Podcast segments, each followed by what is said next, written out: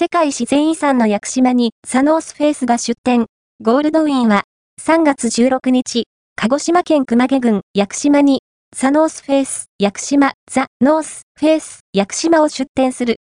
屋久島は1993年12月に日本で初めて世界自然遺産として登録された島で、ザノースフェイス屋久島は宮之浦港からほど近い屋久島環境文化村センター内にオープンする。